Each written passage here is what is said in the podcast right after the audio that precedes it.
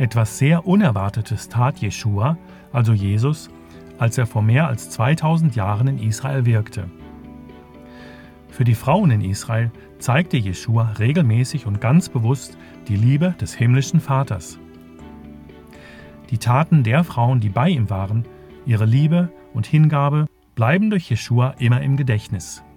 Auch die Wiederherstellung der Würde der Frauen durch ihn ist bis heute bekannt. Das schreiben Avi und Chaya Mizrachi vom Dugit Outreach Center in Tel Aviv in ihrem neuesten E-Mail-Newsletter. Sie schreiben weiter, Jeschua hatte Gemeinschaft mit Frauen, er überwand kulturelle Barrieren. Er heilte Frauen, auch wenn sie aus einem nichtjüdischen Hintergrund kamen. Er verteidigte Frauen, befreite sie und vergab denen, die die Gesellschaft als hoffnungslose Fälle abgetan hatte. Jeschua sah die Frauen Israels als geliebt und kostbar in den Augen des Vaters.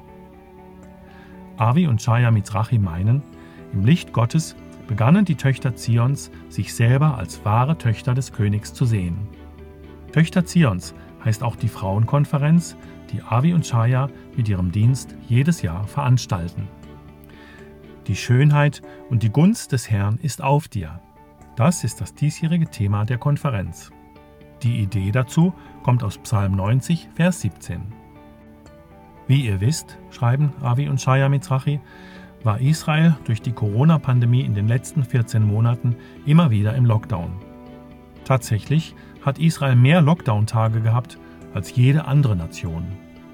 Das macht die Frauenkonferenz von Dugit Ministries noch wichtiger. Es wird das erste Mal seit über einem Jahr sein, dass viele der Frauen sich in irgendeiner Art von Gemeinschaft treffen können. Ihr Bedürfnis nach Zusammensein und Ermutigung kann gar nicht zu sehr betont werden, meinen Avi und Chaya.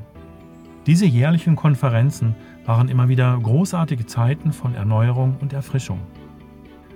Avi und Chaya Mizrachi berichten, dass die Gegenwart Gottes bei der Frauenkonferenz im letzten Jahr sehr groß war Heilungs- und Befreiungswunder, sagen sie, geschahen schon während der Anbetungszeit. Menschen wurden geheilt und frei von Süchten, schon bevor irgendein Sprecher die Bühne betrat. Die diesjährige Frauenkonferenz kann aber nur unter speziellen Bedingungen stattfinden. Durch die Corona-Beschränkungen in Israel müssen Treffen in dieser Größenordnung im Freien stattfinden. Deswegen, schreiben Avi und Chaya Mizrachi, treffen wir uns dieses Jahr unter Zeltdächern außerhalb der Städte. Damit wir so viele Frauen wie möglich erreichen, haben wir unsere Konferenz dieses Jahr in drei kleinere Konferenzen aufgeteilt. Die erste hat schon stattgefunden am 23. April und war für den Süden Israels. Die zweite Konferenz gibt es am 30. April und sie gilt für den Norden Israels. Die dritte und letzte Teilkonferenz wird am 7. Mai bei Jerusalem sein. Die Aufteilung der Frauenkonferenz bedeutet aber auch, dass wir einiges mehr an Kosten haben. Wir brauchen Geld für die Zelte, für den Bühnenbau, für Licht- und Tonausrüstung und vieles mehr. Dennoch möchten wir jetzt nicht länger warten, sondern mit unserem Dienst weitergehen. Avi und Shaya Mizrachi sagen, wir dürfen die Bedürfnisse dieser Frauen nicht vernachlässigen und wir brauchen eure Hilfe. Eure Unterstützung ist entscheidend, um die Treffen für die Frauen in dieser schwierigen Zeit möglich zu machen. Bitte gebt doch die Summe, die der Herr euch aufs Herz legt. Bedenkt auch, dass das erste Treffen schon stattgefunden hat und wir sehr schnell eure Unterstützung benötigen. Auch Gebet für diese heiligen Versammlungen ist sehr wichtig. Bitte betet, dass jedes verbliebene Hindernis noch aus dem Weg geräumt und jede Last-Minute-Herausforderung gemeistert wird.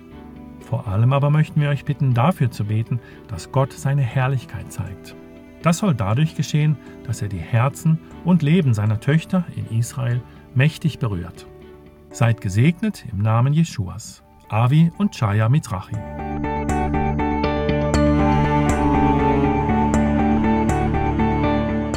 Mehr Informationen von Dugit gibt es demnächst wieder in diesem Podcast oder auch unter dugit.eu.